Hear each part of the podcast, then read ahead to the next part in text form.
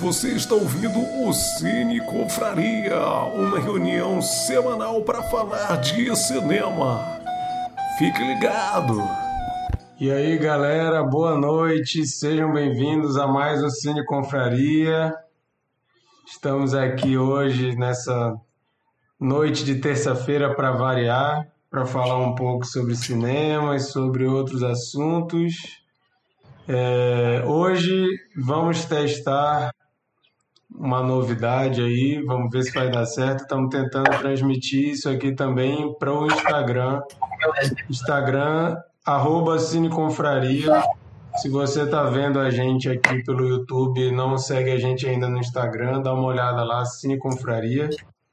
E a gente vai tentar transmitir lá também. Não sei se vai rolar, vamos ver. Tudo na tora. Hoje a gente Oi. tem a participação. Oi?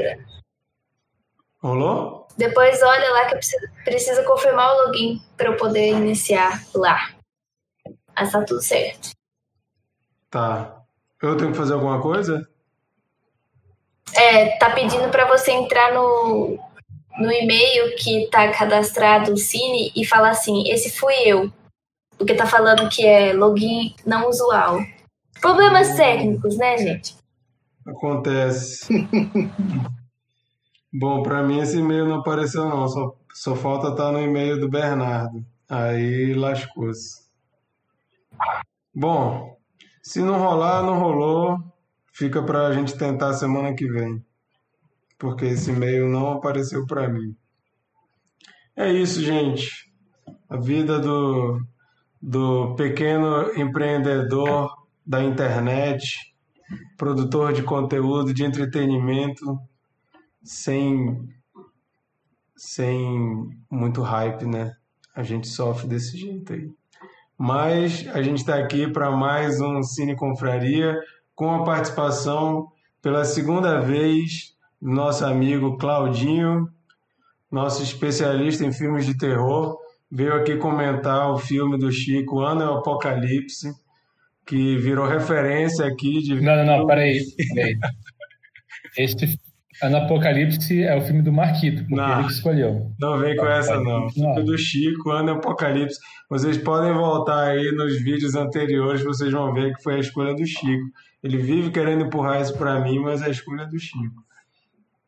Vocês não sabem dos bastidores.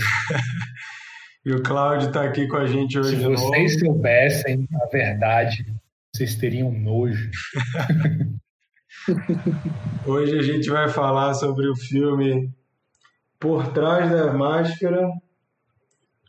Oh, apareceu aqui para mim, Monique. Peraí.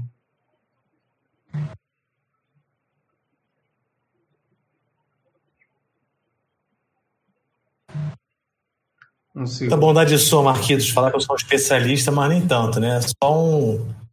uma preferência de gosto, digamos assim.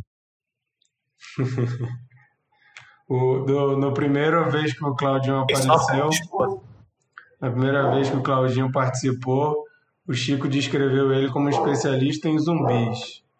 Agora ele veio como especialista em slashers.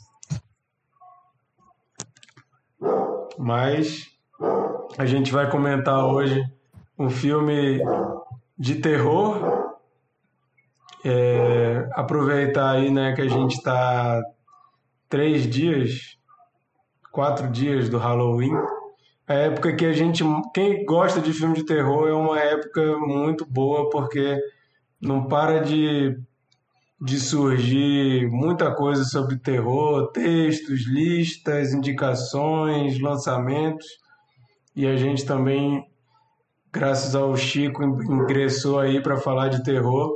E vamos falar de um filme que eu particularmente não conhecia, chamado Behind the Mask, Por Trás da Máscara, o surgimento de Leslie Vernon, que é meio que um mockumentary, né? Que é tipo esses filmes que fingem que estão fazendo um documentário. A gente viu isso pipocar no, no, nos anos 2000 aí, né? Desde Bruxa de Blair surgiram vários. O Diego aqui está comentando que surgiu muito filme ruim, é verdade, tem muito. É...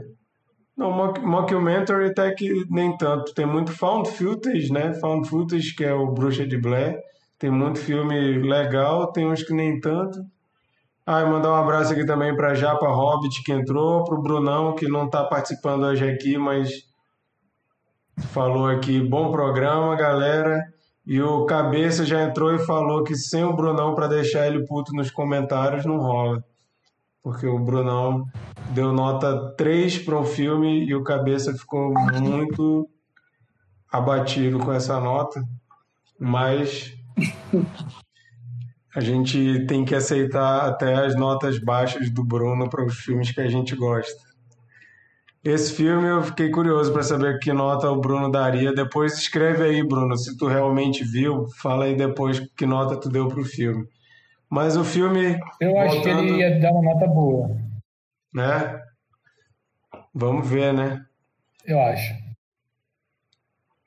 É, o, o filme que a gente vai comentar, ele é começa como um grupo de amigos que está tentando fazer um documentário sobre o cara, né, o Leslie Vernon, que supostamente é um, um assassino que está planejando o seu próximo assassinato, é o primeiro, não sei. E o filme é meio que isso, os bastidores da preparação de um serial killer estilo Michael Myers, preparando para fazer o que vai fazer. É... Para quem não conhece o nosso esquema aqui, toda semana a gente escolhe um filme para debater e todo mundo assiste na sua casa, a gente junta aqui para conversar sobre. E toda semana um escolhe o filme, dessa vez foi o Chico que escolheu. E como o Chico que escolheu, ele teve direito a convidar alguém para participar, que é o Claudinho, e ele vai ser o último a dar opinião sobre o filme. É... Para começar, eu vou, eu não vou dar ainda a minha opinião sobre o filme, mas eu queria é, só já deixar esse, essa, essa coisa em aberto aqui, que é sobre a metalinguagem né, nos, nos filmes de terror. Para quem não sabe, o gênero do terror tem vários subgêneros, um deles é o slasher, filmes como Sexta-feira 13, Hora do Pesadelo, Halloween. E especificamente esse subgênero do terror, ele tem várias regras que a gente já viu apontadas por muita gente, inclusive o filme Pânico brincou muito com isso, né? Eu era adolescente quando saiu o Pânico, adoro o Pânico até hoje, gosto muito do filme. Estou feliz que vai sair um, um novo, né? Mas esse filme ele vai um pouco entrar nessa de comentar o cinema de terror através de um filme de terror. E eu queria já jogar de cara para Sheila, que sei que gosta muito de filme de terror também. Sheila, o que, que você achou do filme? O que, que você achou dessa tentativa de comentar um filme de terror através desse filme?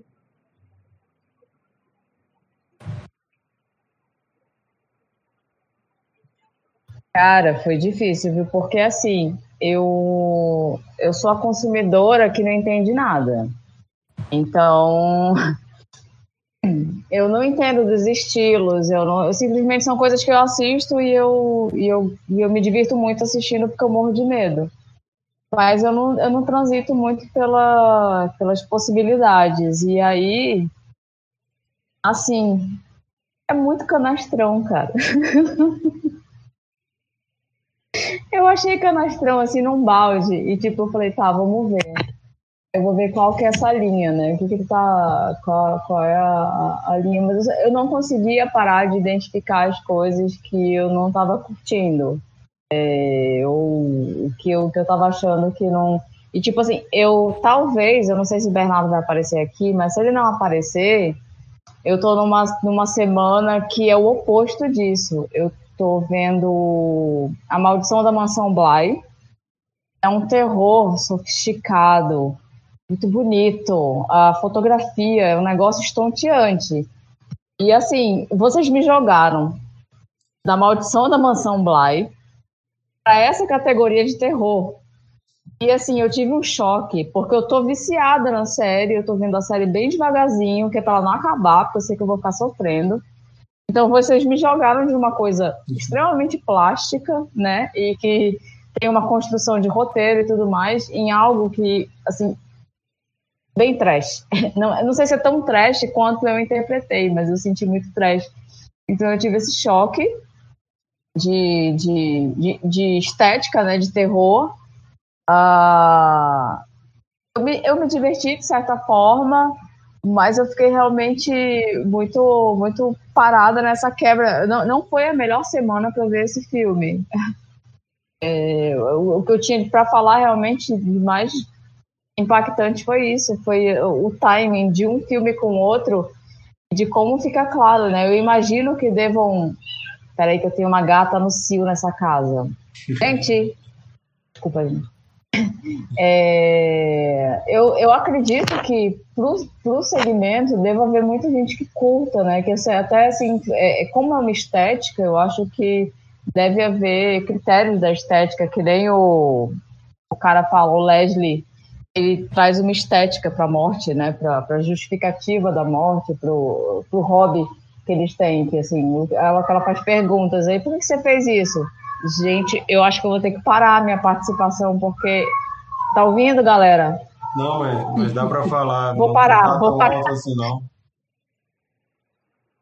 Sério, eu tô para ficar louca. Então, é, ele fala que tudo é uma questão de estética, né? Então, eu não sei, para quem curte o, o, o, a vertente de terror, acho que deve ser interessante, mas para mim foi realmente um choque é, de, de, de, abordagem e tudo. E acho que é mais ou menos isso. Assim, o que ficou mais gritante para mim foi o meu momento de assistir o filme, que não. foi um corte muito brusco. Mas vai lá, deixa eu desativar aqui. É realmente Mansão Bly, que tem, é quase um terror gótico, né? Super sofisticado, realmente acho que seria a palavra para esse. É bem. São mas isso, isso que eu acho muito doido do terror, né? Pessoa falar que gosta de terror, às vezes não, não diz o que, que realmente ela gosta, que tem gente que vai gostar daquela coisa bem sofisticada, bem até clássica, e tem gente que vai gostar do trashzão, do splatter, do sangue jorrando. Tudo isso está dentro do mesmo chapéu. Né? Mas assim, é, eu vou, vou dar uma breve opinião. Eu, eu achei que o que me, me fez ter o principal impacto nesse filme de cara, assim, de eu ter que parar para entender o que, que eu estou vendo, é que isso, isso já é um spoiler, né? Quem estiver assistindo e não tiver visto o filme, desculpa, mas a gente vai falar do filme. Se você não gosta, eu sugiro que você volte daqui a pouco, quando a gente estiver falando de outros assuntos mas o filme ele se coloca como uma sociedade em que Jason Voorhees, é, Michael Myers, é, Fred Krueger, todos são reais, né? Todos são é, coisas que aconteceram de verdade. Aí eu pensei, bom, interessante. Mas eu achei que a forma que a sociedade em que essas pessoas é, são reais lida com isso não, não convenceu muito. Então, eu fiquei esperando que fosse um cara simplesmente doido da cabeça, que fanático pelos filmes de slasher e ele também quer ser um, um assassino de slasher mas o filme tenta colocar essa coisa, não, isso é real, isso aconteceu. Eu acho que ali abriria espaço para algumas coisas muito interessantes que não acontecem.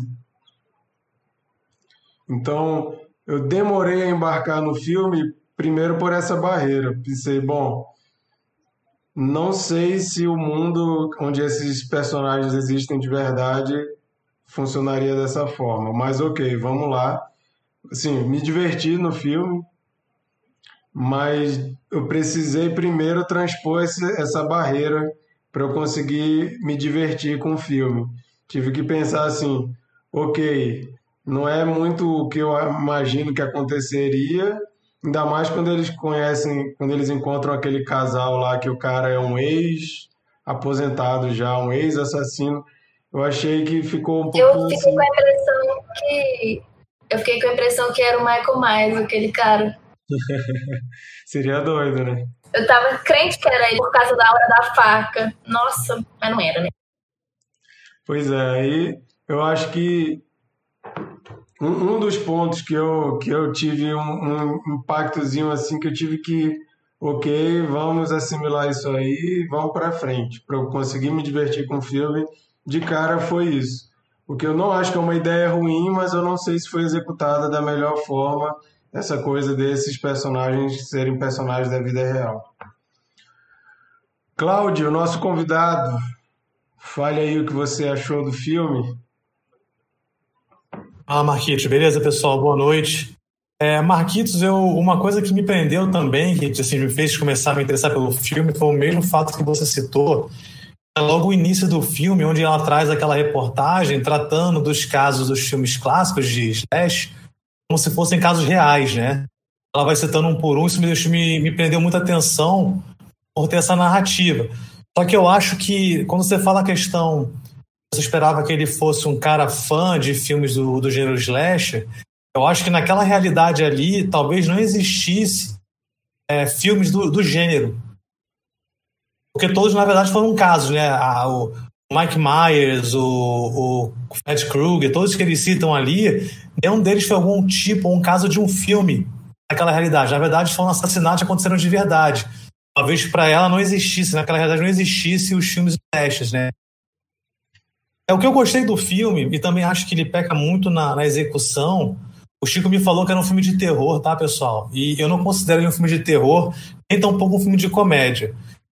Eu poderia dizer que ele é um filme meio arte sobre terror, que quer explorar o gênero. Eu gostei muito do, do filme, achei bacana, foram as piadas. É a piada, mas assim, como ele aborda cada elemento do, do de Slash, é, fazendo meio que uma, é, vou dizer meio que uma piada. Por exemplo, quando ele encontra aquele cara lá, lá embaixo, né, na, aquele ex-assassino, que está enterrado num, num latão, e a esposa fala que ele está treinando para baixar os batimentos cardíacos para que, se for preciso, ele se fingir de morto e voltar a matar as pessoas. Isso é um elemento clichê de todo o filme de Last Movie. A mesma coisa também quando o rapaz está treinando o cardio dele, ele fala: Não, eu tenho muito cardio para poder perseguir os outros, você tem que correr muito, andar numa velocidade bem rápida, porque os caras correm, eu tenho que ser mais rápido que eles andando. Isso aí ele começa a fazer uma, uma piada com esses elementos que a gente se questiona muito nos filmes de, de slash, né? O cara tá caminhando, todo mundo correndo, o cara caminha e consegue alcançar. Mas olha, o que, o que eu achei bacana mesmo do filme, que ele faz essas piadas, é. Todo filme de Slash Movie é um time perfeito. E nesse filme, ele acho que ele, ele aborda muito essa questão, porque você vê que o personagem principal ele, ele planeja tudo de uma forma tão cronometrada, prevendo todos os passos cada personagem, de cada vítima ali naquela situação. E quando você vê um filme desse, é, é impossível acontecer tudo aquilo de uma forma tão casual. Eu acho que ele faz essa piada também de como tem que ser tudo tão bem planejado para acontecer daquela forma. É, não sei se vocês lembram na parte do filme que ele explica para a equipe de filmagem como é que ele vai fazer cada passo a passo. O casal vai subir, vai matar um aqui, aí vai descer, mas ele vai esconder o corpo para esperar um momento, pessoal. Então, assim, Aí você começa a refletir sobre os filmes de Lashmu e fala, realmente, pô, é complicado, não dá para fazer tudo aquilo no acaso. Eu acho que essa é a grande piada do filme, de tentar justificar é, tudo que acontece num filme de Movie sendo uma obra de algo muito bem planejado e não ao acaso como parece né, no, nos filmes. É, eu acho que a execução, como eu falei antes, acho que ela é fraca e eu acho que faltou isso do filme. Se a gente fazer uma coisa pensando numa execução mais séria, é, a equipe de filmagem, quando se propõe a fazer, a documentar aquilo ali, ela tá muito de boa, sabe? Sem nenhum peso na consciência. Vamos chegar aqui filmar, contanto que eu acho até estranho, no, no filme não vende muito bem essa ideia. E lá pro final do filme, de repente, a personagem que seria a principal, ela tem uma crise de consciência e quer salvar todo mundo. Então não, não, não convenceu, entendeu? Se desde o início ela tivesse um dilema ali de estar tá fazendo aquilo, filmar, porque se ela quer ganhar um prêmio de reportagem e vai ao extremo, mas não, a gente estava ali de boa como se fosse um trabalho da faculdade, vamos fazer aqui como se aquilo fosse uma coisa normal no mundo deles. Aí não convenceu na hora dela dramatizar e querer salvar todo mundo. É, eu acho que isso aí ficaria mais legal se ela também fosse uma fã do gênero, né? Se o gênero existisse e ele fosse um fã do gênero e ela também, e ela quer ver como que ele vai fazer aquilo. Aí talvez faria um pouco de sentido, mesmo que ela tivesse uma crise de consciência depois. Vou passar para a Sheila, mas para uma coisa, eu acho que ali. É... Eu me perdi, ó. Fala, Sheila, depois eu falo, acabei me perdendo. Cara, eu tava na expectativa de que ela tivesse se envolvendo afetivamente por ele. Na verdade, eu não sei se vocês tiveram esse feeling, mas ela parecia estar se encantando por ele de alguma forma, na maneira como ela estava, como, como ele, como ela lidava com ele. E também eu, eu sentia a equipe entrando na adrenalina né, da, da, da situação. Eu vi a equipe empolgada a sequência da, da biblioteca, a equipe está muito empolgada e quando eles saem, que a coisa funciona como ele narrou que ia funcionar, todo mundo comemora. E aí eu falei, bom, eles vão entrar nisso, ela tá apaixonada por ele, a equipe tá tomada pela adrenalina do que o cara faz e vão participar ativamente do processo. Eu não estava esperando uma crise de consciência. tipo, ó, oh, vocês vão até aqui, eu percebi que vocês vão, vão embaçar, é, tá na hora de ir embora. E aí se despede e a menina vira uma heroína que quer salvar todo mundo. Então, isso me surpreendeu um pouco. Eu não tava. Eu tava esperando que rolasse uma coisa mais. Tipo, uma deturpação de valores, ou que eles se tornassem também assassinos e tudo mais. E aí eu fiquei bem frustrada quando a coisa virou uma questão de, de, de mocinho. Aí isso me frustrou um pouco. Talvez acho que fosse uma, algo que fosse me prender mais, mas eu realmente não estava esperando essa redenção da equipe. Ah. Eu acho que essa situação deles no início, se tivesse ali uma discussão, tivesse um dos personagens da equipe que ficasse o tempo todo ali é, refletindo, ou se não falando com os outros pessoal, vamos cair fora disso aqui, isso não é certo. Essa aquele tema de, de medo, de estar participando daquilo, podia dar errado, que sabe, de discutir essa questão mais moral do que eles estavam fazendo, parte que seria de terror iria funcionar, mas não funcionou. Eu não consegui sentir como um filme de terror que a gente assiste habitualmente é, o mesmo prazer na cena quando, quando nesse filme começa mesmo o terror. Tipo, até mesmo as sacadas do cara, que já tinha planejado tudo, fica tipo, dane-se, não, não pegou, entendeu? Mas assim, no geral, a ideia, a ideia achei bacana do filme, a ideia de forma geral eu achei bacana. Eu só acho que a execução no final não foi. Acho bacana a proposta, acho bacana a ideia, a questão do universo, de você pensar que todos os assassinos eles fizeram tudo aquilo ali muito bem, de forma meticulosa, planejada, para poder terrorizar. Contando que tem uma parte no filme que eles dizem que a situação do, do de Elm Street, né, do, do Fred Krueger, foi tão, foi tão pesada que o pessoal achava que ele era paranormal, uma coisa assim, que matava até no sonho. Ele dá a entender, pelo menos eu tive essa pressão, dá a entender que tudo que aconteceu, tanto do Jason quanto do Fred Krueger, acho que até citam o Chuck também, era nada paranormal, era uma galera da velha guarda que elevou o nível da brincadeira. É, achei. Eu, eu confesso que eu quando eu ultrapassei aquela primeira barreira, eu consegui me divertir. Eu achei muito legal essas referências. Achei muito legal é, a preparação para o ato final eu achei muito divertido, assim, embarcar naquilo. Assim, abraço absurdo aí, é, não, não é para fazer sentido mesmo e vamos lá. Dessa forma eu consegui me divertir bastante. Monique, quer falar? Quero.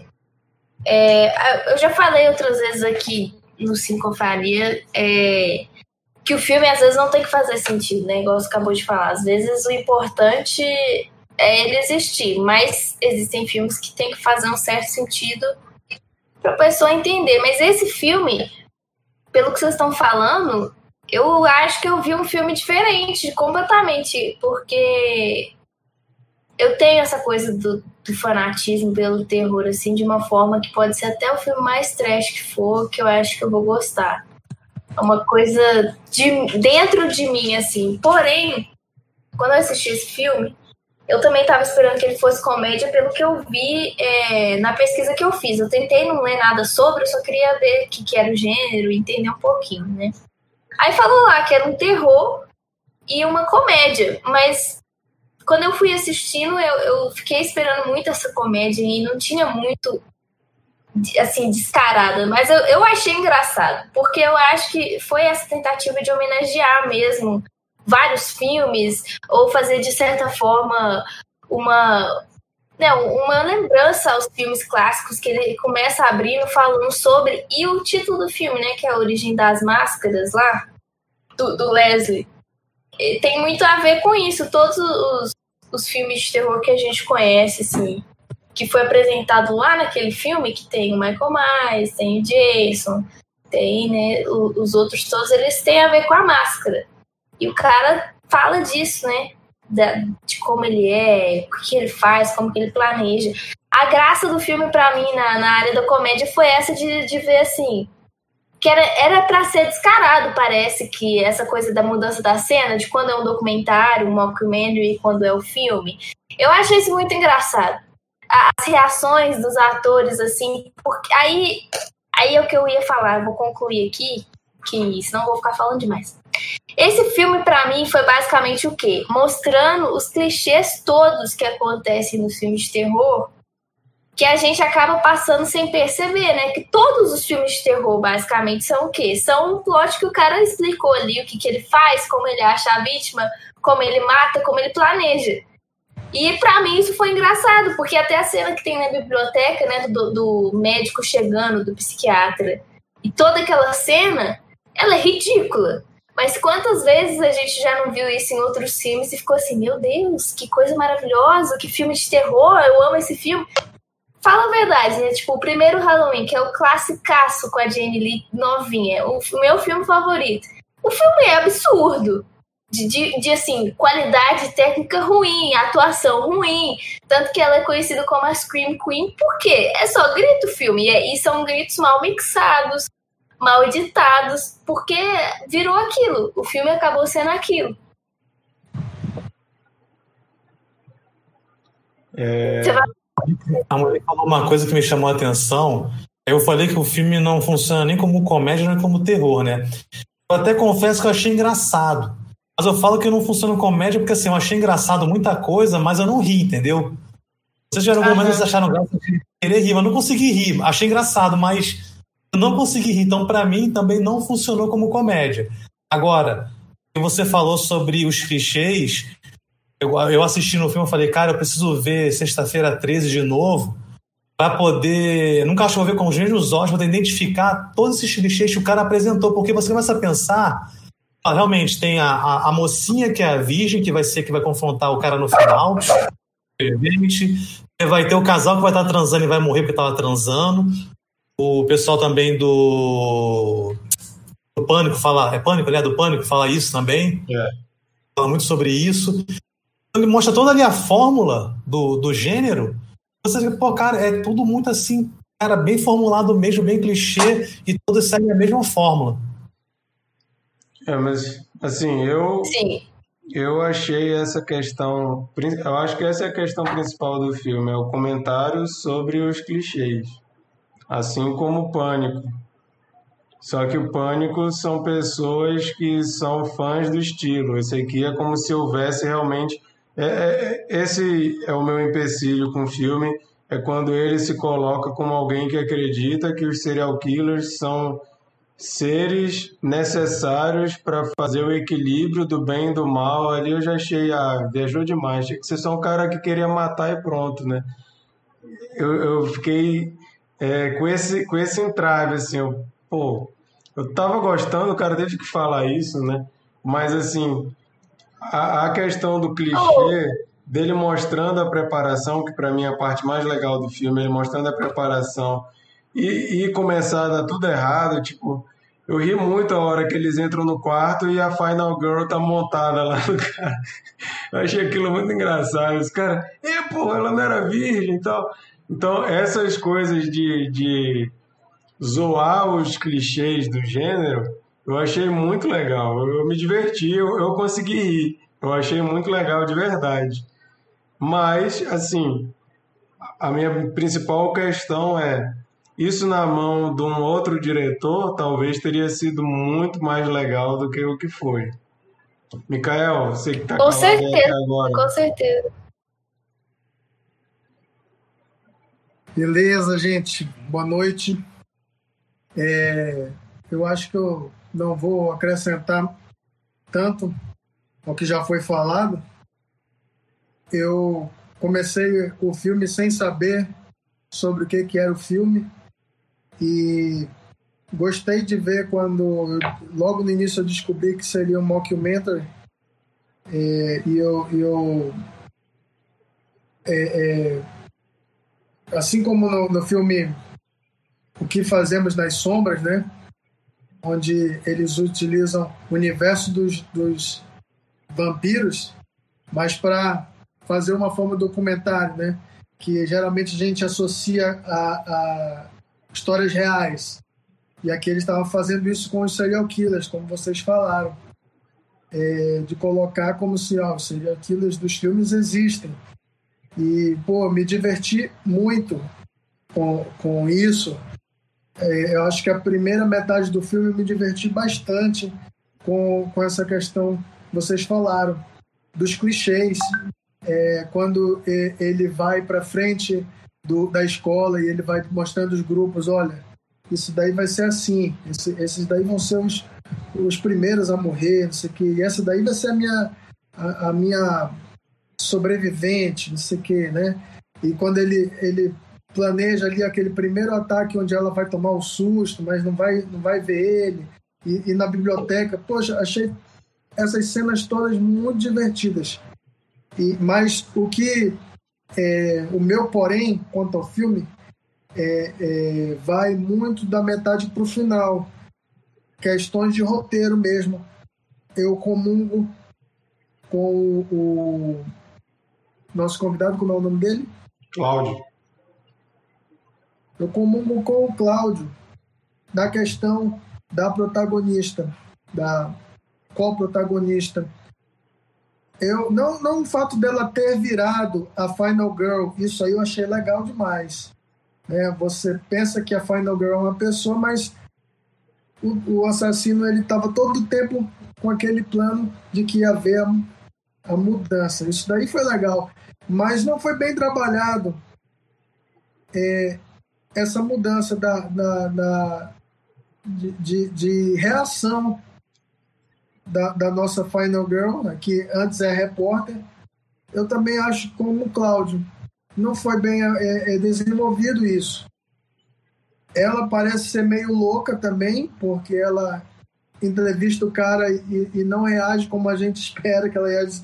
Dizendo, você, você tá louco, você, é, você não sabe se ela tá levando isso na brincadeira, mas por conta do filme desde o início mostrar que existe um universo onde esses assassinos são reais, você pensa, não, ela não, ela, ela, ela não tá levando a brincadeira, ela, ela tá meio anestesiada aí, não sei, ela, ela não. Ela, ela parece ser louca também. Mas aí quando vai a primeira morte,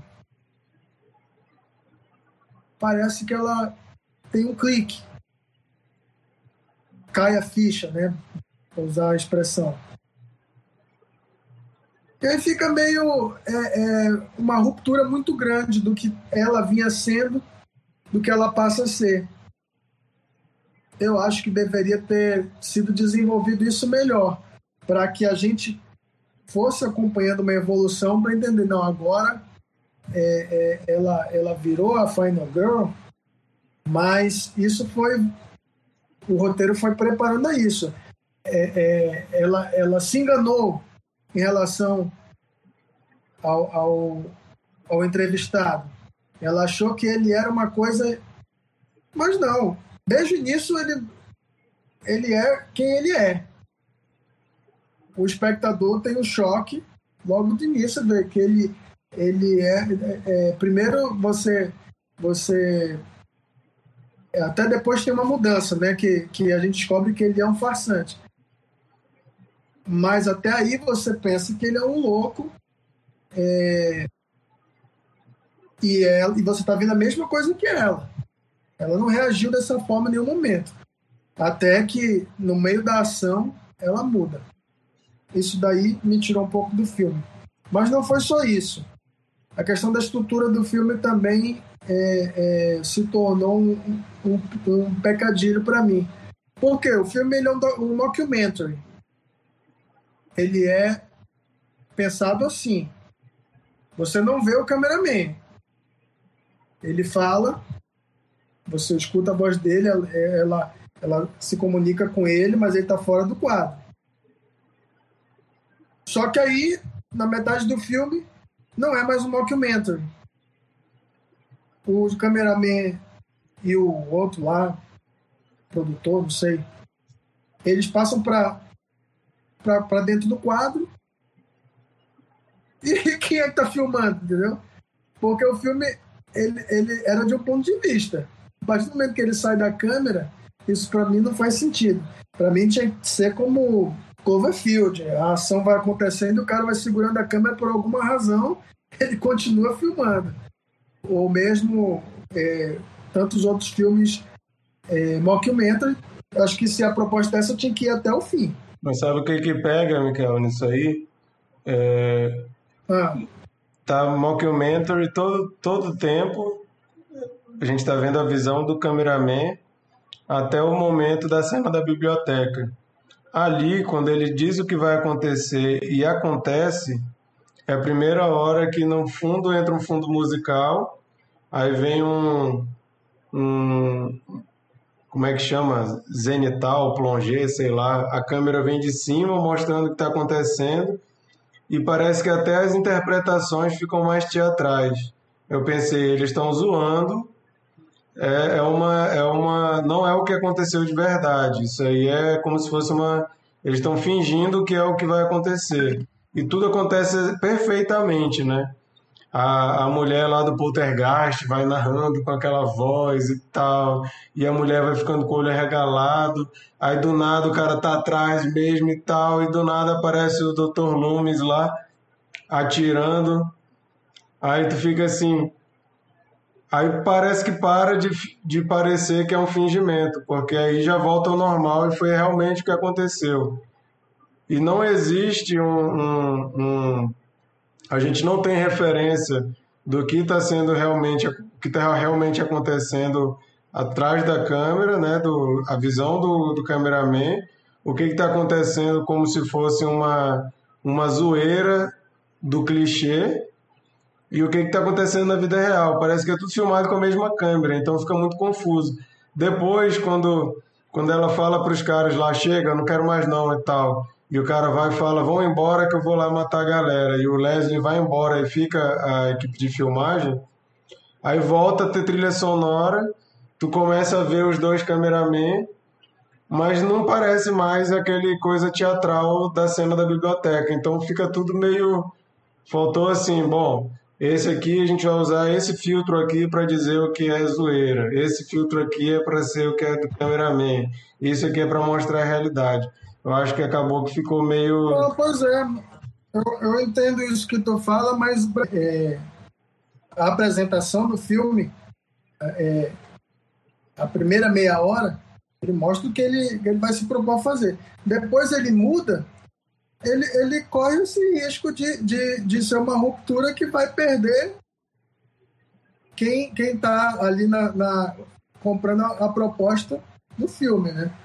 Pelo menos na minha opinião. Agora, é, é, toda essa parte do, do, da comédia, da, da, da sátira, eu gostei, me diverti bastante. O fato de colocarem o, o Robert England como o abnegado, maravilhoso a sacada. Né? O ator que faz o Fred Krueger agora vai ser o, o abnegado, legal. É, o Scott Wilson, eu não sei se ele tem algum papel ligado ao, aos filmes de terror.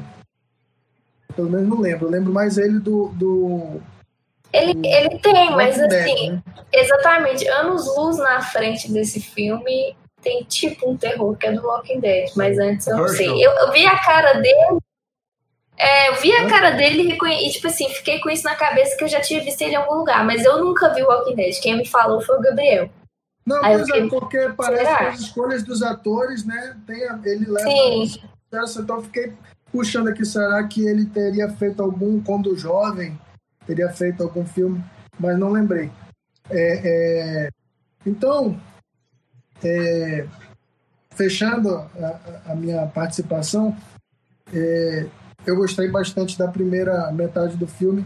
A segunda, me perdi um pouco é, o interesse, assim, fiquei é, um tanto querendo que acabasse logo, é, por conta desses problemas que me é, tiraram do filme, né? Mas é, achei interessante, sim. Acho que, que foi válido ter, ter, ter assistido, ainda mais no mês do Halloween.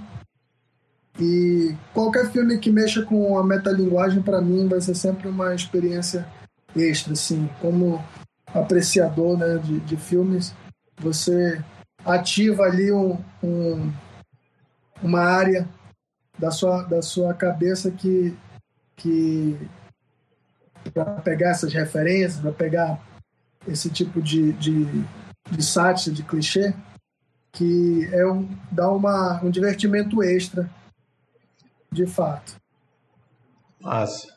Chico, falei. Sheila, fala primeiro então. É engraçado que, assim, eu não tinha tanto conhecimento quanto vocês, assim, de exatamente todos os atores e, e enfim. Então parece que a intenção dele é muito boa. Uh, parece uma homenagem, sabe? Parece um um jogo de personagens de filmes de terror que são interessantes e marcantes e criar uma, uma estética real de como essas pessoas agiriam, de como é que esses crimes seriam construídos e de, de uma ética e de, de, de quais são os elementos, a virgem, etc, etc. Aí você percebe que, tipo, a intenção é muito boa e é, e é um pouco parecido meio que eu acho que todo mundo sentiu. Até uma certa parte do filme, ele tem a sua... Ele, ele te prende em alguns elementos. Mas depois ele frustra, realmente frustra um pouco, frustrou a todos em algum momento quando as coisas começam a ter um desencadeamento e que a gente não fica satisfeito. E aí, toda vez que todo mundo falou, eu lembrei da, do clichê, da clichê não, do provérbio, né? É, tipo, de boas intenções o inferno tá cheio. E aí, eu tinha começado a sentir isso, e aí quando vocês me narram, é, eu, eu me lembrei muito, eu peguei muito amor a senhora lá do Poltergeist. Assim, tem todo um esforço do filme em trazer pessoas, personagens, artistas fazer uma coisa, só que realmente é, aquela, é aquele negócio, de um certo ponto para lá, ele parece que desanda. E é, só reforçou a impressão que eu tava. Para quem não, não tem tanta referência e tem tanto conhecimento de artistas e tudo mais, acho que reforçou ainda mais. Agora, com o Mikael falando, é mais ou menos isso que eu senti, assim. Agora, assim, Chico. Pois é, então. Eu gostei bastante, assim, eu me diverti bastante com o filme. Lógico que eu não esperava uma obra-prima, até porque se fosse uma obra-prima ele seria mais conhecido.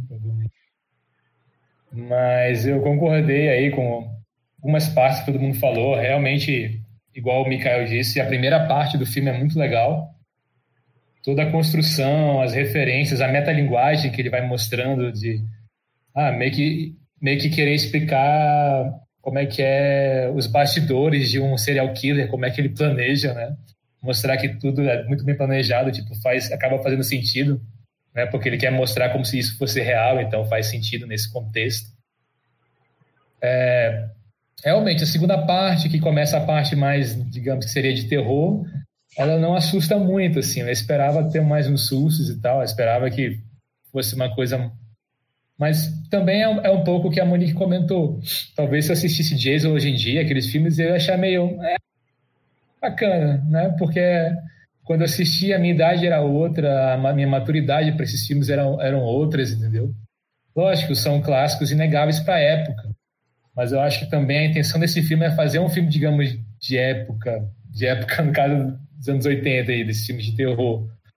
Que esse filme é de 2000, se não me engano, ele foi gravado em 2004, foi lançado em 2006, então eu achei que ele tem algumas peculiaridades aí, como documentary, é, como o Marquito e o Mikael comentaram, que tem essa mudança de câmera. Eu acho que essa mudança de câmera é totalmente, para mim fez sentido, assim, é, foi totalmente intencional, que as cenas de terror de verdade, é, para mim, visivelmente eles mudam a câmera. Fica uma câmera menos tremida, uma câmera até com uma imagem melhor do que quando é as partes do documentário mesmo, como seria a entrevista, mostrando os locais, assim. Então, acho que isso para mim foi intencional e fez sentido. E, bom, quanto ao, ao, ao lance de. Eu, eu achei legal eles quebrarem essa ideia da, da Final Girl, não sei quem achava, a gente achava que era. Isso em partes, porque para mim eu, eu, nunca achei que ia ser ela, eu sempre achei que ia ser a menina. Então achei ele um pouco previsível, mas ok, esses filmes também são bem previsíveis. Então eu, eu, eu sempre achei que, que no final a Final Girl seria a menina lá, porque sei, para mim, pelo desenvolvimento do filme, levava a crer, tudo levava a crer isso, né, que ia acontecer e realmente aconteceu. Então não foi um improviso as coisas que aconteceram, foi realmente mais o que ele planejou que ia acontecer. Para mim, né, o que eu interpretei do filme. E, bom, eu achei super divertido, como eu disse, né? A participação especial aí da, da atriz que faz a médium, do Poltergeist, o faz o Fred Krueger, né? E também tem uma, uma, outra que eu até comentei no vídeo, do, a propaganda do vídeo, que é um ator que ele fez o Jason em alguns filmes, só que ele aparece muito rápido. Ele aparece naquela cena no início do filme, quando eles falam de Elm Street, que pergunta, Ei, você quer dar entrevista, não sei o quê? Aquele cara, ele fez o Jason em vários filmes e tal. Tanto que no final do letreiro, tem lá, very special thanks to fulano de tal, que é ele. Tipo, é, eu achei legal essas referências e tal. E, e no final, tocando também o, a música do Talking Heads, achei bem legal. Ah. Enfim, eu me diverti bastante. Lógico, é um filme que tem seus defeitos. Tipo, a segunda parte dele realmente é bem inferior à primeira parte. Mas, no geral, eu, eu me diverti bastante. Eu gostei. Uma coisa que eu achei muito legal, que eu me diverti... Assim, como eu já falei, no geral, eu me diverti bastante com esse filme. Gostei. É uma coisa que eu achei muito massa. E assim, também é muito fanservice, assim, como a Sheila falou. Quando a gente conhece o que eles estão homenageando, as coisas que eles estão falando, acho que ganham uma camada maior aí de, de satisfação. É igual quando a gente comentou o, o filme do vampiro lá, do, do garotinho vampiro, que tem muita referência a outros filmes de vampiro e a gente pensou, né, que se você conhece as referências, você se diverte mais nesse também. E uma coisa que eu achei muito legal é o Robert Englund lá é, é claramente o Dr. Loomis do Halloween, né? E só que quando ela mata ele no final e taca fogo na cabana e tudo, Aí é, o, o Robert Englund lá vai e fala, né? Ele é só um homem, ele não passa disso, ele é um homem. Aí não tem como não lembrar do Dr. Loomis falando, ele não é um homem, he's pure evil, né? Ele fala lá, né? É a encarnação do mal, o, o Michael Myers e tal. E eles vão e falam, não, esse aí é humano. Só que aí nos créditos finais, não sei se vocês viram até o final, mostra que ele não é humano, né? O cara tá lá fazendo aquilo, no finalzinho, quando já tá na última logo, ele levanta. Então ele queimado, ele viveu. Já foi o gancho para fazer uma sequência. E se você procurar na internet, esse filme tem muito fã. Achei gente que tatuou, Leslie Vernon. A galera fez um crowdfunding para fazer uma sequência que não conseguiram chegar no valor, mas fizeram quadrinhos. Tem vários quadrinhos da história do só que não é o behind, é, é before the mask. Então virou assim um negócio. Assim, Eu confesso que se eu tivesse grana e fosse na época, eu, eu, eu pagaria também para ver uma sequência, porque apesar do, do, dos meus pesares aqui, eu me diverti com o filme, achei legal e eu acho que é um filme de muito baixo orçamento, isso prejudica. Por exemplo, como que um slasher a gente não vê as mortes? Eu fiquei incomodado com isso. Porque a gente falou aqui, o Chico falou aí, né? Tipo, ah, talvez se a gente visse Sexta-feira 13 hoje em dia, a gente não ia achar também assim. Mas, cara, a gente vê Sexta-feira 13 para ver a galera morrendo e sangue pra caramba e as formas mais doidas de morrer é atravessando coisa, o cara ficando levantado, é cortando a cabeça, é enfiando o dedo no olho do cara. E a gente não tem isso nesse filme. Aí, mim, aí a já única tá justificativa-. Oi? Aí tu já tá comparando com premonição, pô. Tô zoando, tô zoando. É, pô, aí os slasher todos a gente. Tanto é que tem competição das melhores mortes nos slasher e tal. E esse filme não mostra nenhuma morte. Aí tu fica assim, pô, cara, cadê o sangue, né? Se é uma homenagem aos slasher, cadê o. Cadê a galera de efeito especial para fazer as mortes mais doidas aí, né? Isso aí pra mim deixou bastante a desejar. Alguém quer falar mais alguma coisa do filme? Ah, vamos fazer logo, Eu- cada um diz a nota que, que dá pro filme para depois eu não ter que ficar perguntando vocês e fazer o post lá. O Pra mim é nota 7. Micael, Seis. Chico, É, site também. É, quanto ao que tu falou aí do lance das mortes, acho que foi. Ok, também uma, uma questão de orçamento, mas é uma opção estética também, eu acho. Porque eu, eu acho que a intenção não era ser um. 100% ser um filme de slasher, entendeu? Eu acho. beleza. Sheila, Eu vou de seis, porque assim, eu gosto muito dele. Eu acho que aquele período lá que ele tá narrando, explicando, contando a estética dele, eu, eu acho ele muito interessante. Eu queria mais dele, inclusive. É, e fica seis, mais ou menos. vocês, Também. vocês também acharam ele parecido com o Jim Carrey? Sim! Nossa, 100% sim. Eu achei ele muito Sim. Jim Carrey. Ah, só. Vocês conhecem o filme Black Christmas?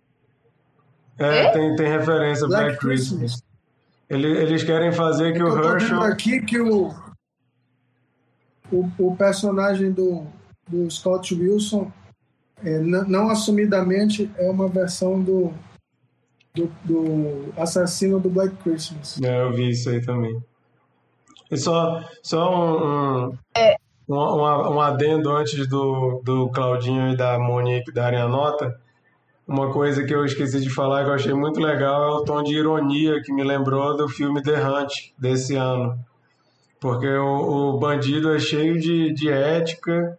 Aí tem uma hora que eu ri pra caramba, que ele fala alguma coisa sobre. é, meio anti-aborto. Aí a mulher pergunta: Ah, então você é pró-vida? o cara é assassino e é pró-vida. Né? Tipo, Do armário, legal é do armário, né? Porque o armário é, É, quando eu tô falando do armário. Ah, então você é pró-vida. não pode matar a, mocinha dentro do armário. É, eu gostei, gostei muito do, E assim, do tem uma irônico. Monique, Tem uma coisa nota. que eu lembrei enquanto eu tava assistindo. Pode, pode falar. Gente, a Sheila tem 30 anos. Ah, tem dois personagens que eu lembrei paralelamente assistindo, assim, tem, eu lembrei um pouco, todo respeito, a essa questão da glamorização do, do, do vilão, né? Eu lembrei de Assassinos por Natureza, levemente, quando ele ele está sendo reportado, ele está sendo narrado como psicopata e tudo mais. Filmaço? E eu lembrei de um filme que eu não sei se vocês assistiram. Eu lembrei de So Fucking What. É um. Não sei se vocês viram. Viu? Eu lembrei de que é um cara meio jovem, meio revoltadinho, e ele meio que quebra o sistema. E eu, eu lembrei dessa. Eu, eu acho que ele, ele, ele tem uma certa referência na, na, na, no Mickey and a Mallory, Knox. E desse cara que eu não lembro do filme mais ou menos, assim, mas eu fiquei com essa, E eu fiquei com um crush no. Como é, como é o nome do ator, gente? O psicopata lá? O ator, não sei o nome. Sim, Les, Leslie Vermont. Ah, é, Arthur também. Então, eu, eu tenho um leve. Eu fiquei com um leve crush, porque homem com cara de psicopata eu gosto. Não sei, eu preciso melhorar isso aí na minha vida. Mas é uma verdade. Olha aqui, ó, o cabeça. Não, eu gosto, um homem esquisito. O Cabeça Enfim. comentou que pela nossa Pronto, descrição do filme, ele parece Ah. uma mistura de Segredo da Cabana com What We Do in the Shadows. Sim e não, assim. Tem um pouco, mas Menos, né? para mim o Segredo da Cabana e What We Do in the Shadows são muito superiores ao filme, mas esse diverte. Chico, é, What We Do in the Shadows acho que é o melhor de todos. Monique, dá logo tua nota aí então. Vou dar um 7 também, porque valeu o esforço, né? E não, não é ruim, ruim, mas também não é, não é o Charlie Kaufman, né? Também não é o John Carpenter. Então, Mas, mas tu acha melhor ou pior que Ano e o Apocalipse? Tem que responder mesmo, porque assim, né? Apocalipse é o pior filme da história, sinceramente. Eu nem participei do Confraria, vi um filme pensando em participar. Claudinho, sua nota. Declinou o convite, né? Nossa, não. Cara, ficar com seis também. Mesmo Porque, assim, é, eu gostei muito da ideia do, do filme, a ideia, né?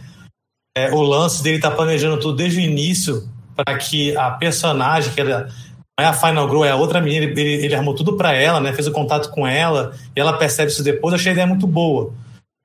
É, seria a reviravolta, só que não funcionou. O cara não soube, acho, fazer o filme direito. Talvez se ele fosse levado mais a sério, vamos fazer um filme de slash movie mesmo, vai ter esse, esse, esse mote aqui e de repente vai ter essa virada e eles vão descobrir que eles são o alvo. Talvez fosse um puta filmaço, mas ficou uma coisa, não sei se é comédia, enfim, eu vou dar um 6. Vou postar aqui no, no YouTube, aqui no chat, um filme de comédia, que tem essa pegada slash, ele tá no Netflix um tempo, não sei se está ainda, que é Terror nos Bastidores. O original é Final Girls. É Ele tem uma, uma brincadeira. Uma menina que a mãe dela foi uma atriz de filme B, aí ela morre num acidente de carro e por algum motivo ela tá numa sessão de homenagem né, à, à mãe dela como atriz e eles acabam entrando na trama do filme e tem que é, tentar matar o, o, o vilão para poder sair do, do filme. E aí faz toda essa piada com os estereótipos, os, os clichês, desculpa, os clichês do, do, do gênero slash. Mas a minha nota é 6, mas eu gostei muito da ideia. Foi bem executada. Esse Final Girls, eu, eu lembro quando eu vi, eu gostei bastante. Também é essa questão, né, de brincar com os clichês, muito bom. É, Só, só, só, só para esclarecer aí esse, essa recomendação aí, Claudinho. É, é Final Girl ou Final Girls no plural? Porque Plural. tem um tem um no Netflix, mas é no singular, com a Abigail Breslin. E tem um É outro que é plural que, que não tá no Netflix. O Netflix tá Terror nos Bastidores. É, não, não tá. Esse não tá. então já saiu. Eles tá tiraram. Netflix. O que tá no Netflix é o que tá no singular, com a Abigail Breslin. Não, então já Essa saiu. é, é uma loira, não, né? Essa, essa, esse outro, Terror nos Bastidores, é com a Thaísa Farmiga. É, exatamente. Esse mesmo aí, era- Vai aqui criar é uma do- confusão aí de títulos, mas Essa é pequena essa mesmo. Aqui é do, Então é do esse, né? No- American no Horror plural. Story. Plural, isso. Bom, gente, então, para manter aí o, o clima de Halloween, vamos fazer uma rodada rápida de recomendação. Filme para assistir sexta-feira de Halloween, para entrar no clima. Um filme só para indicar. Deixa eu lembrar agora. Eu vou indicar um filme que eu estou querendo rever, que também é um filme de terror, feito como uma homenagem a filmes de terror, que eu tô com esse filme na cabeça há um tempão querendo rever, que é Slither, Seres Rastejantes. Gosto pra caramba desse filme e tô a fim de rever. Original ou a versão? Oi? Original ou a versão? Não, é do- dos anos 2000. Seres Rastejantes. Ah, tá. O, o Cabeça Dos já anos deu, 80. o Cabeça já deu a dica dele aqui, que é Bad Milo, muito bom. Boa, Cabeça. Gostamos muito desse filme no Cine Confraria. Supera no Apocalipse isso daí. Meu vocalista.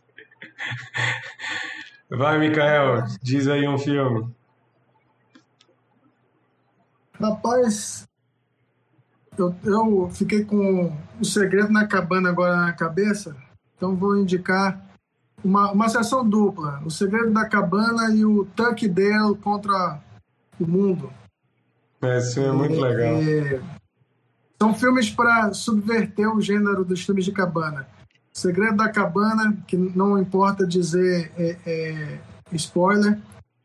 Tuck Dale contra o Mal e também é, All the Boys. É, como é que é?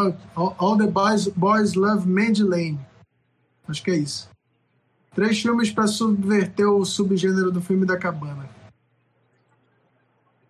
O, o Cabeça tá escrevendo aqui no chat que era para eu ter sugerido Bad Milo para eu poder estragar a vida de mais gente. Gente, Bad Milo é bom, não vai na cabeça do Cabeça. Vai, Chico. Ah, deixa eu ver, uns filmes de terror. Eu Vou, vou indicar uns clássicos, assim, de quando eu era mais novo. Acho que um dos filmes que eu mais gostei assim, de terror na época foi A Patrulha Monstro, que é o Monster Squad, que é um filme que tem todos os, os monstros Não é terror, clássicos. É, mas enfim. Ah, é sim, cara. É bom. Bom, é tem bom, é todos os bom. monstros clássicos. Mas se for ver a classificação dele, ele tá como um filme de terror. É, tá dentro. Não é um tá filme dentro. que assusta. Eu botei Não, os porque- filmes de comédia com, com terror também, É. né? Não, por exemplo, você, você pega Corrente do Mal. Corrente do Mal, pra mim, é um filme que não assusta nem um pouco. Mas é um filme de terror que eu gostei, inclusive, bastante. Você tem Outra problema. dica. Sheila deu até um pulo ali, ó. Eu fiquei morrendo de medo semanas, eu não podia olhar pra longe, que eu tava vendo alguém vindo e ficando mais perto de mim. Eu tava pirada, sem noção, não, morri de medo. Ok. e outro filme é o Garotos Perdidos aí, clássico, com os Coreys. Tá, um filme muito Bom legal. Trilha sonora bem bacana também. Muito bom. E tem uma dica. Vai ter dica essa semana? Não, essa vai ser a dica da semana. A gente pode fazer também. Tá? Então, beleza. Então, aí, por enquanto é isso. O, o Cabeça tá dando a dica dele aqui, não é Bad Milo. A dica dele é Abismo do Medo. Filmaço, também recomendo, sido, mas vale muito a pena procurar. Infelizmente, se a gente for pegar os filmes de terror ali da primeira década dos anos 2000 e até um pouco a segunda, tem pouco filme de terror conhecido realmente que a galera viu. Ok, que tem muito filme de qualidade duvidosa, mas no meio a gente tem um Abismo do Medo, por exemplo, que é excelente e é pouco falado. Sheila, História, Marquite, mesmo. oi? Cara, eu, Abismo do Medo, desculpa, Abismo do Medo, qual é a história mesmo? Eu acho que eu já vi, não tô lembrado. Aquele que o povo vai fazer aqueles lances de, de caverna, que vão descendo na caverna para explorar. Lembrei, lembrei. Aí tem uns bichos lá embaixo. Mesmo assustador. Vai, é Sheila. bom. é só poder falar que a Georgiana deu uma de doida. Enfim. Tá? Bota Desculpa. ela mais perto. Cara, é. Não, não, não, não, não é legal não. É, cara, eu tô obcecada pela Maldição da Mansão Bly. É a única coisa que eu consigo recomendar essa semana para qualquer pessoa. E realmente parem tudo que vocês estão fazendo para ver a Maldição da Mansão Bly. É lindo, é sofisticado e é um terror assim muito interessante. Eu tô catalisada, eu tô vendo bem devagarzinho é para não ficar com saudade quando terminar.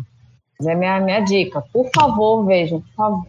Essa, essa série tá bem cotada aqui no Cine Confraria, que semana passada eu, eu dei ela como dica, o Bernardo reforçou Ah, a dica e agora a Sheila reforçou mais uma vez.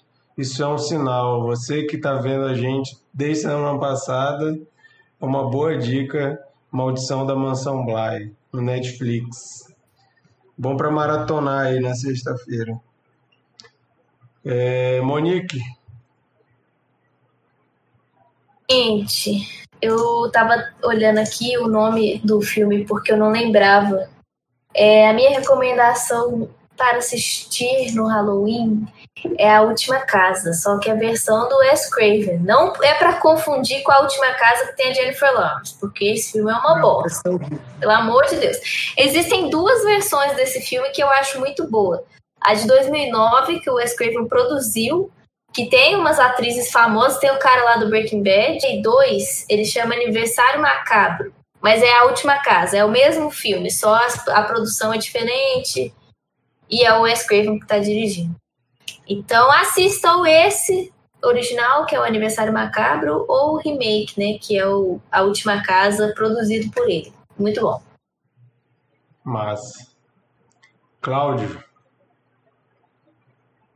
Marquinhos, tu me pegou de surpresa, cara, que eu lembro que tu ia pedir uma recomendação, né? Eu assisti essa semana o Filme de Vida, tem nada a ver com filme de terror, pô.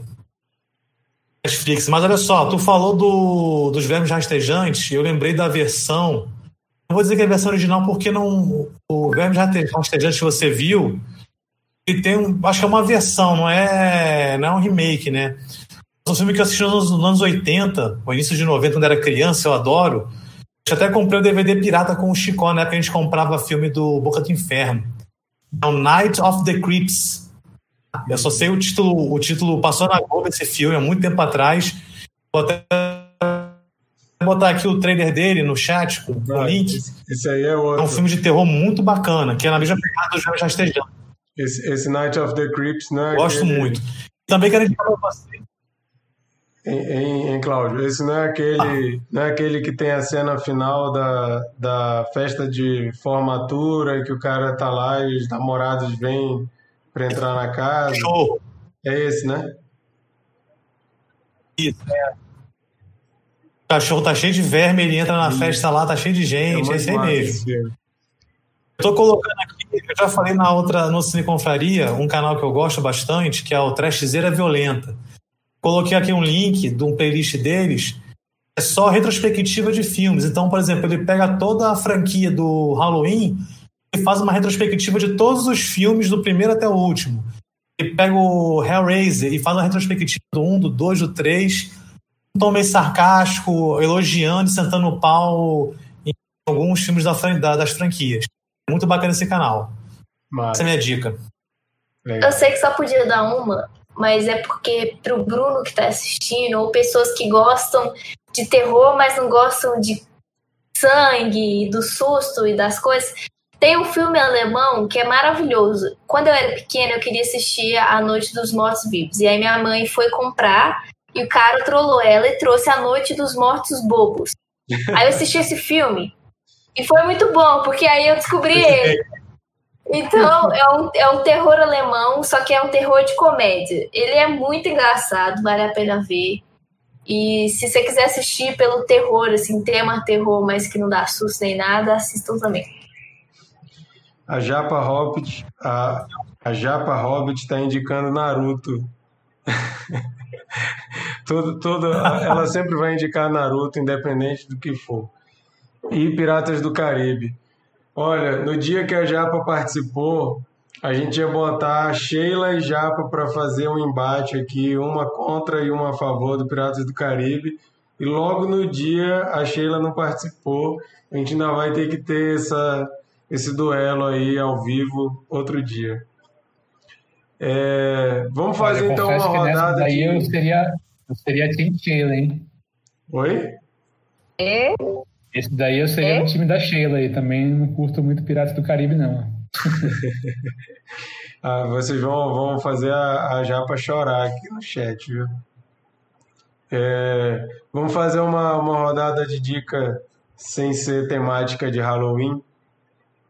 Eu vou indicar um filme que eu, esses dias eu corrigi algo muito errado que eu já que eu tinha feito, que era nunca ter assistido, um absurdo. Eu corrigi isso e fiquei muito impressionado com o filme Os Imperdoáveis do Clint Eastwood. Nunca tinha visto, acreditem se puderem. E eu fui ver e, cara, fiquei impressionado com esse filme. Achei animal demais. Então, para quem curte aí um faroeste, ou até, já que a gente estava falando de gênero, um faroeste que subverte muitos clichês do gênero, fica a dica aí. Os Imperdoáveis. É de 90 e... É 92, Miquel, esse filme? De quando é? 92. 92, né? Então, fica aí uma dica de filme diferente para você ver se você estiver procurando algo aleatório para assistir. Micael, sua dica da semana.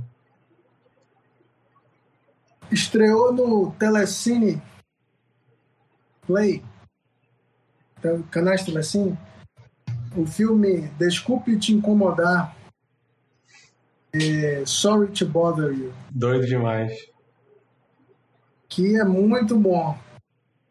É um filme que é bom também assistir sem saber muito sobre o que, que é. é o cara vai é, ser atendente de telemarketing e tal, e ele, e ele consegue um certo sucesso com um recurso que eu não vou dizer qual é.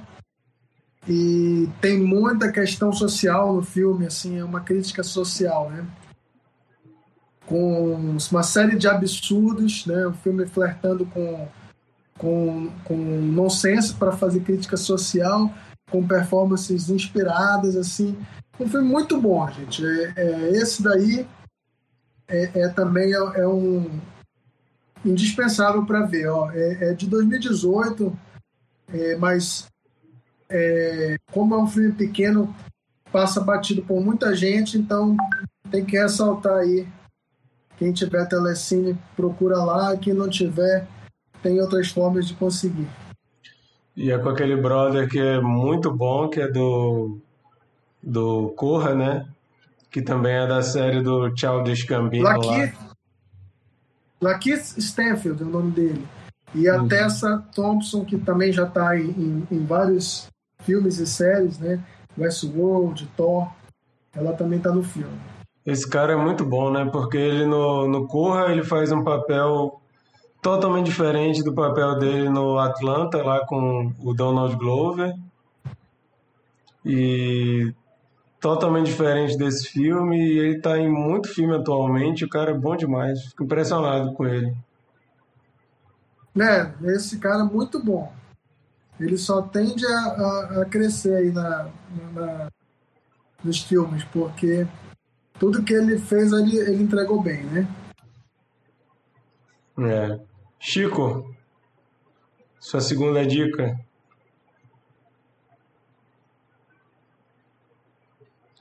Tá mutado. Mutado. Bora.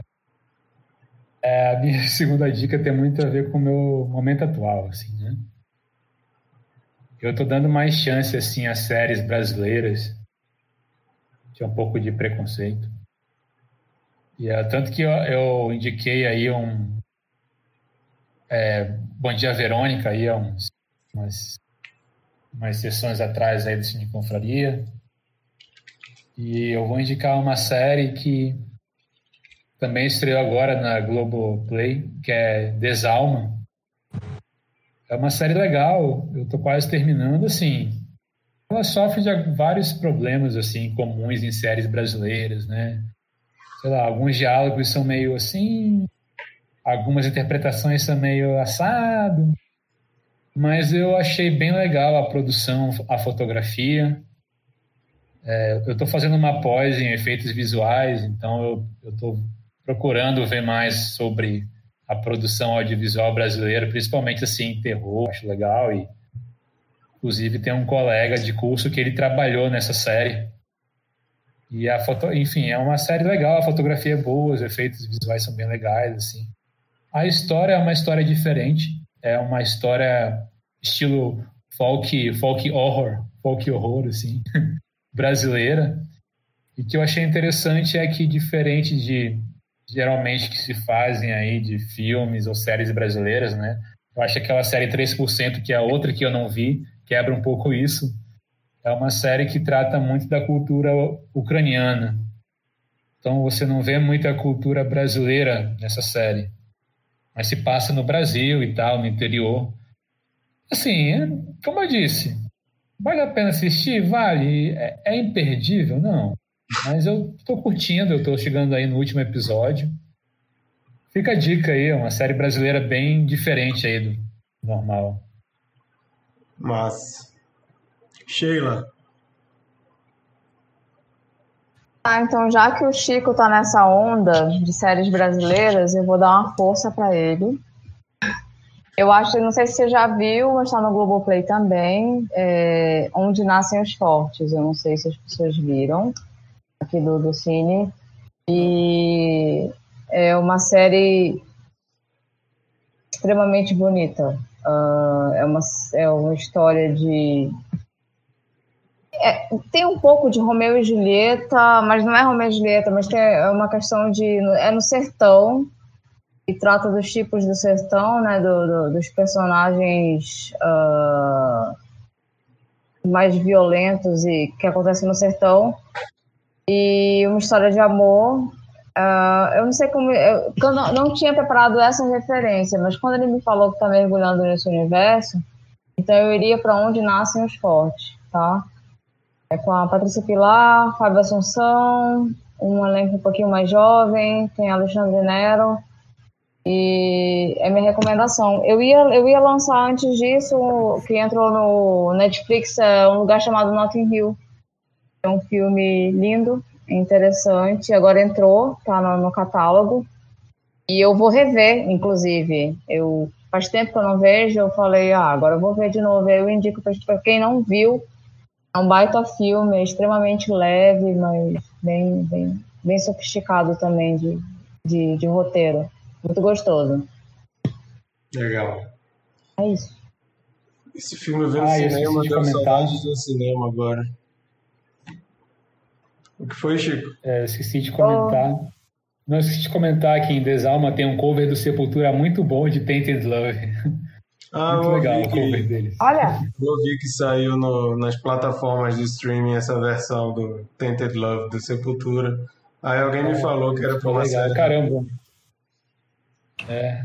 Pô, essa música é muito boa, ela fica boa de qualquer maneira. Verdade. Mas a melhor versão ainda é a do Marilyn Manson. Ô, Monique. Gente, eu vou dar uma dica que não tem nada a ver com o que a gente estava falando também, de terror, que é. Eu não sei nem por que, que eu lembrei desse filme, mas eu acho muito bom. O Protetor, que tem o Denzel Washington. Não sei se vocês já viram, mas eu acho ele genu... genuinamente bom. Eu, eu gosto dos filmes do Denzel Washington, mas tem uns que eu vejo hoje eu fico assim, ah, não é tudo isso, né? Mas o Protetor é um filme que eu, de ação que, se me perguntar, é um dos que eu acho muito massa. E tem a sequência dele que eu não acho tão bom quanto. Mas vale a pena também ver. É um thriller legal. Legal. Ó, aqui, ó. É, esse filme eu assisti. Opa. Não, aqui o Lucas Fernandes comentou aqui que ele não é fã de terror, mas ele indica Hereditário e já que estão indicando série, ele indica a novela Velho Chico. Ficou ainda mais emocionante depois da morte do Domingos Montaner. Aí, para quem curte novela, a gente tem o, o, noveleiro oficial, que é o Bruno, não está participando hoje, mas a, a Sheila aí também é do, do time novela. O que, tu ia falar, Chico? Velho Chico é muito, não, eu ia falar que o Protetor eu assisti até com, acho que foi o Claudinho, ou ele me indicou, é bem legal. O 2 eu não assisti até hoje. É realmente eu vi esse filme no cinema também. baseado numa série, não é? Pô, não sei. uma série antiga. Eu não, não cheguei a assistir, não, mas fica a informação. Mas é do Antônio Fuqua, que é tipo o cara, o diretor que uh, usa o Denzel Washington como um muso, né? Tipo, ó, 79% dos filmes do Antônio Fuqua, o Denzel é. Washington é o protagonista. Verdade. Não é esse filme que tem Bom. também o, o gênio da Fanta brasileiro? Aquele ruivo, meu careca, gordinho. Eu acho que nesse filme que ele faz uma ponta. Ele é um sequestrador. Né? Ah, Isso aí é outro ah, filme de Washington. A vingança chama. É, você tá confundindo. Ah, é Todos os filmes deles são parecidos. Todos os filmes são parecidos. Foi mal. Foi, fui, fui querer, fui querer é fazer a interseção aí do, das séries BR com o filme da Monique e falei merda. Vou ficar quieto. Vai, ah, essa daí, essa daí tem que ir lá pro Instagram, porque tu botou a, a gafe do, do Chico, pô. Tem que botar a tua também. Não, eu já dei o acesso do Instagram aí para vocês, vocês podem botar o que vocês quiserem. Agora, quando for eu, eu escolho os momentos e os thumbnails com as caras que vão gerar mais engajamento para, sei lá. Vai lá, Claudinho. Ai, meu Deus. Kitos, eu vou manter aquele que eu falei no início, que não era de terror, que é um banho de vida. Tá até aqui o trailer, o link do pro trailer aqui no, no chat. É um filme francês, ele conta a história de um cara que tá num problema de depressão, é, sem trabalhar há dois anos, ele tá na merda. Aí levando a filha para natação na piscina pública, acho da cidade, descobre que lá tem uma equipe de nado sincronizado masculino. É formada por diversos outros homens já com, com uma certa idade e todos eles têm algum trauma pessoal, algum drama pessoal, inclusive a própria instrutora né, de nada sincronizado. Aí, assim, o filme é engraçado, eles têm, um, têm um, umas situações engraçadas, ele se considerar uma comédia, a parte dramática. É um filme bacana, ele tem uma reflexão legal sobre aquela questão da irmandade, discutir os problemas, de usar a, o grupo né, de, de sincronizado como uma terapia. Não vou falar o resto para não poder dar, dar spoiler, mas é um filme bacana, tá no Netflix. Mas. E vamos concluindo, né? Já demos aí hoje, foi dia de muitas dicas. Quem tá afim de ver, pensar um pouquinho aí no que vê, tem dica pra caramba aqui. É, e eu vou agora, semana que vem, o filme que a gente vai discutir vai ser escolhido por mim. E o filme que eu escolhi para a gente comentar, o Mikael já tinha cantado essa bola lá no nosso grupo, é o Borá 2, que estreou no Amazon Prime esse fim de semana. O primeiro é um dos filmes mais escrotos que eu já vi, mas que eu, que eu gosto. E eu fui ver o 2 assim, já meio. Meu Deus, o que esse cara vai fazer eu ver agora, né? E assim, o filme. Como o primeiro, através do humor grosseiro, grotesco e incômodo, ele traz algumas reflexões que são bem tapa na cara da sociedade americana e que agora, né, acaba que é a sociedade brasileira também, já que a gente está cada vez mais, infelizmente, cada vez mais copiando o que há de pior na cultura americana. Mas eu quero ver o que vocês vão falar desse filme. Eu assisti esse fim de semana e, e reforçou a ideia. Eu quero, quero ver os comentários aqui. O filme é meio amo e odeia, né? Porque é muito grotesco, tem quem não gosta desse tipo de humor, não tem como gostar do filme, mas vamos ver, né? O que que falou, Monique? Eu tinha dito entre amigos... Vai, mano. Falei, desculpa, falei que eu amo Sasha Baron então difícil, muito difícil. Fala, Sheila. Eu tinha dito entre amigos eu tinha dito entre amigos que eu não ia ver esse filme. Mas tudo bem. Agora é forçada ah, a ver, porque a gente já teve que ver até filme de ação de Bollywood no Cine Confraria e a gente teve que passar por isso. Vambora! Vambora, É isso tamo aí. aí. Bom, então semana que vem a gente se reúne de novo para falar sobre Borá 2. Todo mundo aí tem uma semana para assistir. Se você está assistindo o nosso vídeo aqui é, no YouTube, porque no Instagram já acabou a transmissão lá. Então, se você está vendo aqui no YouTube, aproveita e se inscreve no canal para a gente poder chegar em 100 e poder customizar a nossa URL. Por favor, se inscrevam. E vamos agradecer aqui a galera que assistiu, que comentou, Lucas Fernandes, Japa Hobbit, o Diego, o Cabeça, o Brunão. Valeu aí, galera. Participem Valeu. sempre, a gente gosta muito quando vocês participam com os comentários aí. Pode falar, Sheila. Beijo, Japa. Beijo, Japa. A gente vai ser amigo, prometo. A Japa ganhando aí até um, um beijo exclusivo. A Japa é gente boa demais. Ela vai ter um treco. Ela vai ter um treco. Não, Ah. meu, meu beijo Um exclusivo beijo é com pra cabeça. ela. Ah, um beijo exclusivo Beijo, pra cabeça. Oh! do Chico. Ah, e só recomendar aí, a Monique participou do podcast da Japa e do Lucas. O nome do podcast é Outro Cast, tá em todas as plataformas. Eles comentaram The Boys, a série. A Monique, nossa comadre aqui do Cine Confraria, participou lá. Então, fica a dica aí pra galera dos podcasts. É isso. Obrigado, Claudinho, pela participação. Está mutado aí. Sempre bom. Eu agradeço o convite, Marquitos. Massa. Só insiste que essas pessoas te interrompam, não é bem assim, não. Eu tenho que chamar o. Só agradeço o chamar convite aí. Chico aí. Como é que é? Agradecer o convite aí do Chicó. Ah, pode crer. Chico, Chico é o Chico. Massa demais. Então é isso, galera. Obrigado, boa noite. Bom final de semana para vocês. Ó, a gente já tá terça-feira, tô falando de final de semana. Tudo é pensando no, no filme de terror que vai ver sexta-feira.